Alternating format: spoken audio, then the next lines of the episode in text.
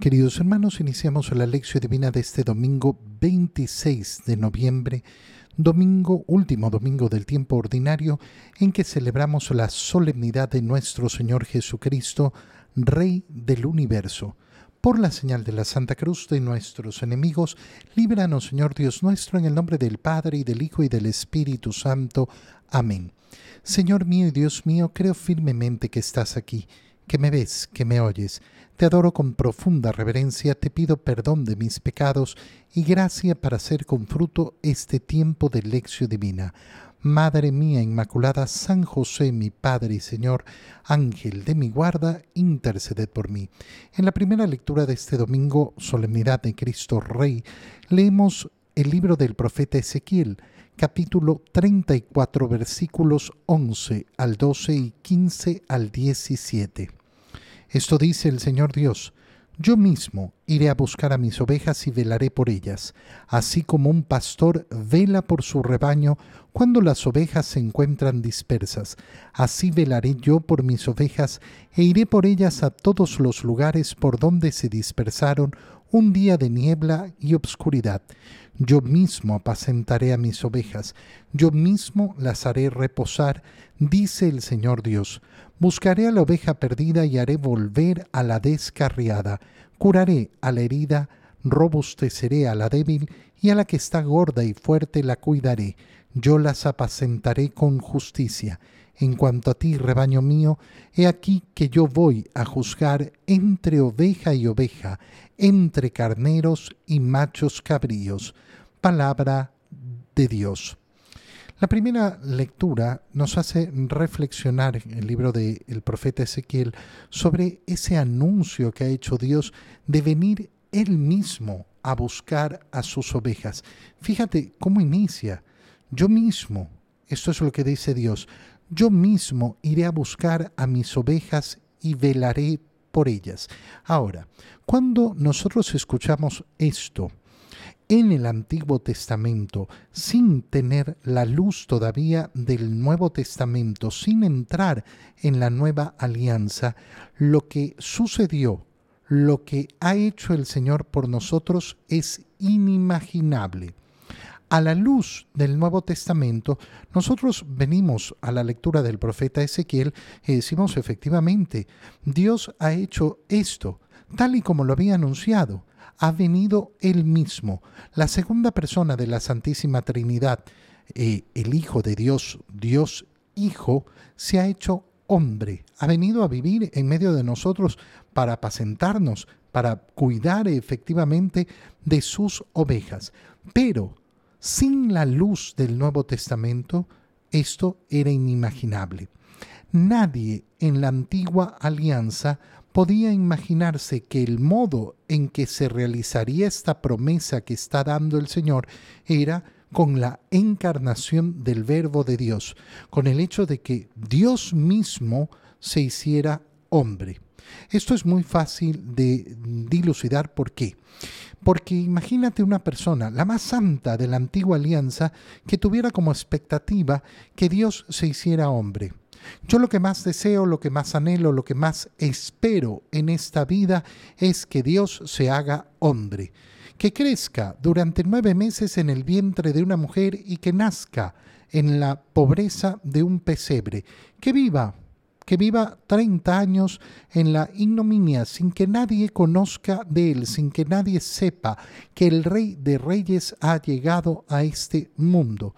No, ni al más santo en la antigua alianza se le podía ocurrir esto. Y esto nos indica cuánto es el amor de Dios, que es insospechado para los hombres. Las palabras que estamos leyendo del profeta Ezequiel son de verdad preciosas. Mm, así como un pastor vela por su rebaño, yo voy a cuidar oveja por oveja, las voy a reunir, velaré por ellas de todos los lugares por donde se dispersaron un día de niebla y de obscuridad, es decir, a partir del pecado original que ha sucedido, se han dispersado las ovejas. Esta idea de la dispersión es sumamente importante. ¿Por qué? Porque cuando yo quiero reconocer a Jesucristo como Rey del universo, tengo que dejarme juntar. Si yo no me dejo juntar con el rebaño, entonces no acepto al pastor. Si no acepto al pastor, no voy a aceptar a ese pastor como rey. ¿A qué me refiero? Nosotros somos congregados como iglesia y lo vivimos domingo a domingo. Cuando una persona dice, eh, no, bueno, no es tan importante ir a misa, ¿qué está diciendo? Está diciendo, no es tan importante congregarme con el resto de ovejas. Yo sigo siendo entonces una oveja dispersa, una oveja alejada, una oveja que no quiere entrar en el rebaño del Señor, a pesar de que el Señor está diciendo cómo va a juntar a las ovejas. Él mismo las va a apacentar, yo mismo las haré reposar. Buscaré a cada oveja perdida y la, y la volveré, a, eh, la curaré, eh, la robusteceré, es decir, las cuidaré una por una y finalmente, eh, finalmente dice, en cuanto a ti, rebaño mío, voy a juzgar. Entre oveja y oveja, es decir, se anuncia qué cosa? El juicio individual a cada uno. No un juicio general, un juicio individual. Eso requiere el conocimiento de cada una de las ovejas. En la segunda lectura leemos la primera carta de San Pablo a los Corintios, capítulo 15, versículos 20 al 26 y 28. Hermanos, Cristo resucitó y resucitó como la primicia de todos los muertos, porque si por un hombre vino la muerte, también por un hombre vendrá la resurrección de los muertos. En efecto, así como en Adán todos mueren, así en Cristo todos volverán a la vida, pero cada uno en su orden Primero Cristo como primicia, después, a la hora de su advenimiento, los que son de Cristo. Enseguida será la consumación, cuando después de haber aniquilado todos los poderes del mal, Cristo entregue el reino a su Padre, porque Él tiene que reinar hasta que el Padre ponga bajo sus pies a todos sus enemigos. El último de los enemigos en ser aniquilado será la muerte. Al final, cuando todo se le haya sometido, Cristo mismo se someterá al Padre y así Dios será todo en todas las cosas. Las palabras que leemos de San Pablo son palabras sumamente profundas y preciosas. Vamos a tratar de resumirlas eh, eh, en, en las ideas más concretas. Lo primero, lo más importante que está diciendo San Pablo, Cristo resucitó y resucitó como primicia de todos los muertos, es decir, el primero. El primero que ha vencido a la muerte, siendo hombre, a pesar de ser Dios, verdadero Dios y verdadero hombre, siendo hombre, ha vivido efectivamente la condición que nos toca vivir a todos y cada uno de nosotros, que es la muerte, pero la ha vencido, resucitado, porque si por un hombre vino la muerte, también por un hombre vendrá la resurrección de los muertos. De nuevo, entonces, tal y como ayer se nos hace en recapacitar sobre esa fe que debemos tener sobre la resurrección. ¿Cuál es la verdadera esperanza que mueve el corazón del cristiano? Vencer la muerte. Y por eso San Pablo comienza a describir, Adán, eh, eh, Adán hizo eh, que todos murieran, pero en Cristo todos vuelven a la vida, pero en su respectivo orden. No es entonces que ya tenemos la, eh, la, victoria ni la vida definitiva.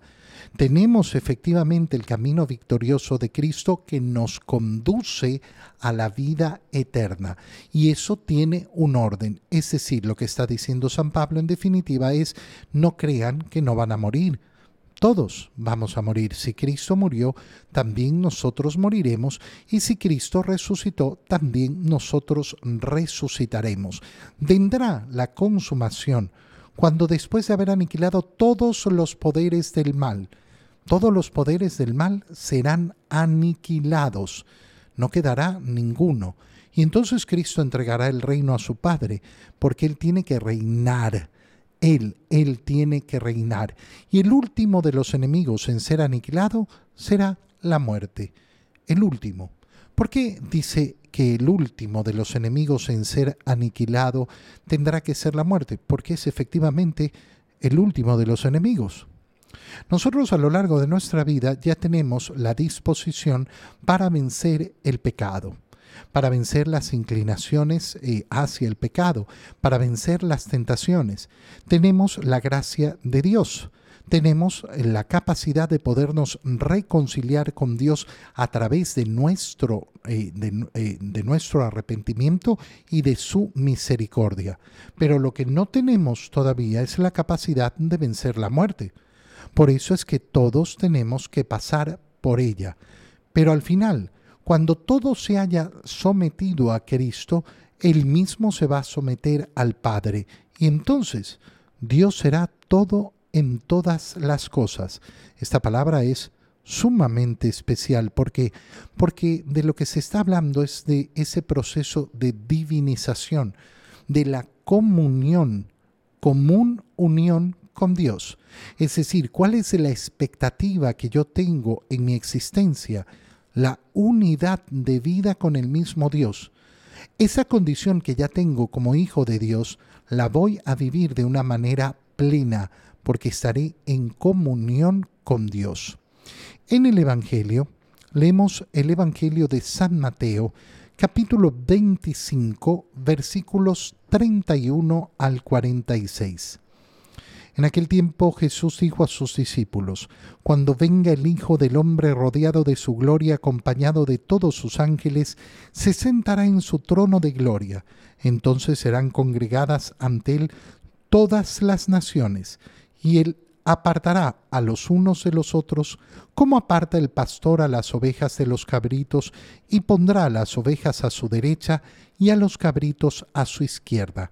Entonces dirá el rey a los de su derecha, Vengan, benditos de mi Padre, tomen posesión del reino preparado para ustedes desde la creación del mundo, porque estuve hambriento y me dieron de comer, sediento y me dieron de beber, era forastero y me hospedaron, estuve desnudo y me vistieron, enfermo y me visitaron, encarcelado y fueron a verme. Los justos le contestarán entonces, Señor, ¿cuándo te vimos hambriento y te dimos de comer, sediento y te dimos de beber? ¿Cuándo te vimos de forastero y te hospedamos, o desnudo y te vestimos? ¿Cuándo te vimos enfermo o encarcelado y te fuimos a ver? Y el rey les dirá, yo les aseguro que cuando lo hicieron con el más insignificante de mis hermanos, conmigo lo hicieron. Entonces dirá también a los de su izquierda, apártense de mí malditos, vayan al fuego eterno preparado para el diablo y sus ángeles, porque estuve hambriento y no me dieron de comer, sediento y no me dieron de beber, era forastero y no me hospedaron, estuve desnudo y no me vistieron, enfermo, encarcelado y no me visitaron. Entonces ellos le responderán, Señor, ¿cuándo te vimos hambriento, sediento, de forastero, desnudo, enfermo o encarcelado y no te asistimos? Y él les replicará, yo les aseguro que cuando no lo hicieron con uno de aquellos más insignificantes, tampoco lo hicieron conmigo. Entonces irán estos al castigo eterno y los justos a la vida eterna. Palabra del Señor. Celebramos la solemnidad de Cristo, Rey del Universo. ¿Y cómo se relaciona el Evangelio que acabamos de leer con esta fiesta? De una manera muy sencilla. Yo tengo que hacer que, que Cristo reine en mi vida. ¿Cómo hago para que Cristo reine en mi vida? Y lo que nos propone el Evangelio es sumamente claro haciendo que Cristo sea el rostro de todos los seres humanos a mi alrededor. Lo voy a explicar de la siguiente manera. Imagínate, por ejemplo, que a una eh, persona le toca atender a su padre enfermo. Su padre enfermo que em, eh, ha sido un mal padre, que hizo cosas horribles con esa persona. Imagínate, por ejemplo, para poner un caso extremo, que se trata de un padre que fue el violador de su propia hija. Y ahora, muchos años después, esa hija se ve en la situación de que no hay nadie que atienda a este padre enfermo. ¿Lo hará con gusto? Seguramente no. Tendrá muchos problemas para poder brindar ese cariño, ese amor a esa persona, ese padre que ha sido un mal padre y que le ha causado un gran dolor, y no solo un dolor, sino un trauma profundo en lo más íntimo de su alma. Bueno, ¿cómo hacer? ¿Cómo hacer para vencer eso y poder servir a ese hombre que necesita ayuda? No sirviendo al Padre, sino sirviendo a Jesús. ¿Cómo puede hacer una eh, esposa que tiene un esposo que la maltrata, que la, eh, eh, que la trata efectivamente de una manera tan, tan, tan, tan horrible, y de repente ese esposo, de nuevo, está tirado en cama y necesita ser atendido, y a esa mujer le cuesta muchísimo hacerlo. ¿Cómo lo hace? No atendiendo a su esposo, atendiendo a Jesús. ¿Cuál es el camino para que Cristo sea el Rey de mi corazón? Encontrar su rostro en el prójimo. ¿Cuál es el modo verdadero para que Cristo sea el Rey de mi corazón? Encontrar su rostro en el rostro del prójimo. Porque es muy fácil decir, sí, sí, Cristo es mi rey. Cristo rey, Cristo rey, sí, el que gobierna mi vida. Bueno, la primera manera es encontrándolo, encontrándolo en los más miserables, en los más pequeños, en aquellos que no, eh, no, no tienen eh, eh, la, la potestad de rey o la apariencia de rey aquellos que nunca me imaginaría compararlos con el rey. El Señor nos permite encontrarlo en el prójimo, de tal manera que Él reine verdaderamente en nuestros corazones, porque todo lo hacemos por Él, por amor a Él. Y esta es la comparación que está haciendo. Primera, eh, primera cosa importante. Segunda idea importantísima. Fíjate cómo empieza eh, el discurso que está haciendo el Señor cuando venga el Hijo del Hombre rodeado de su gloria. Es decir, está hablando de esa segunda venida esa que a partir del siguiente domingo, primer domingo de Adviento, vamos a comenzar a clamar, ven Señor Jesús. Vamos a pedir durante todo el tiempo de Adviento esa segunda venida del Señor. Cuando venga el Hijo del Hombre, se sentará en su trono. ¿Quién se sienta en el trono? El Rey. Y entonces serán congregadas ante él todas las naciones y apartará a los unos de los otros. Fíjate cómo entonces lo que estamos leyendo es el cumplimiento de lo que leímos en la primera lectura del profeta Ezequiel. ¿Por qué? Porque Dios había anunciado, voy a ir yo mismo a reunir a mi rebaño. Y después de reunir y cuidar a mi rebaño, ¿qué es lo que voy a hacer? Voy a juzgarlo, uno por uno. Voy a cuidarlo uno por uno y voy a juzgarlo uno por uno. Bueno, resulta que el Señor nos está explicando a través de este discurso cómo eso que se ha prometido en la antigua alianza se hace en dos tiempos. El Señor ha venido, su primera venida, para entregarnos la salvación, para entregarnos la gracia necesaria para cuidarnos a cada uno de nosotros. Pero vendrá la segunda parte, que es el juicio final, donde Cristo se manifestará en su verdadera condición. En este mundo, durante eh, su primera venida, no se manifestó como un rey. Nació en la pobreza, vivió en la pobreza y murió en la cruz. Nosotros tenemos que sacarnos las vendas de los ojos y reconocerlo como rey, pero él no se manifestó como rey. En su segunda venida, sí, se manifestará como rey. Y nos dice que habrá aquellos que reciban esa eh, afirmación preciosa, vengan, vengan a gozar de qué cosa, eh, eh, de, del reino de mi Padre, vengan benditos, vengan a, a, a celebrar, vengan a disfrutar de ese reino de mi Padre. pero, pero en cambio a los otros no, no. Eh, no, no podrán hacer eso. ¿Por qué? Porque serán apartados justamente por no haber encontrado el, rey, el rostro de Cristo, por no haberlo hecho reinar verdaderamente en su vida. Entonces, termina la lectura diciéndonos, estos irán al castigo eterno y los justos a la vida eterna. Hay esas dos condiciones, hay esas dos posibilidades. Gústele a quien le guste y no le guste a quien no le guste. La palabra del Señor es clara. ¿Qué quiero yo en mi vida? Bueno, yo en mi vida quiero escuchar, ven bendito, disfruta del reino preparado para ti. Te doy gracias, Dios mío, por los buenos propósitos, afectos e inspiraciones que me has comunicado en este tiempo de lección divina. Te pido ayuda para ponerlos por obra. Madre mía Inmaculada, San José, mi Padre y Señor, Ángel de mi guarda, interceded por mí. María, Madre de la Iglesia, ruega por nosotros. Queridos hermanos, en este domingo de Cristo Rey, que el corazón de Jesús reine en sus corazones, en el nombre del Padre y del Hijo y del Espíritu Santo. Amén. Una feliz fiesta de Cristo Rey para todos.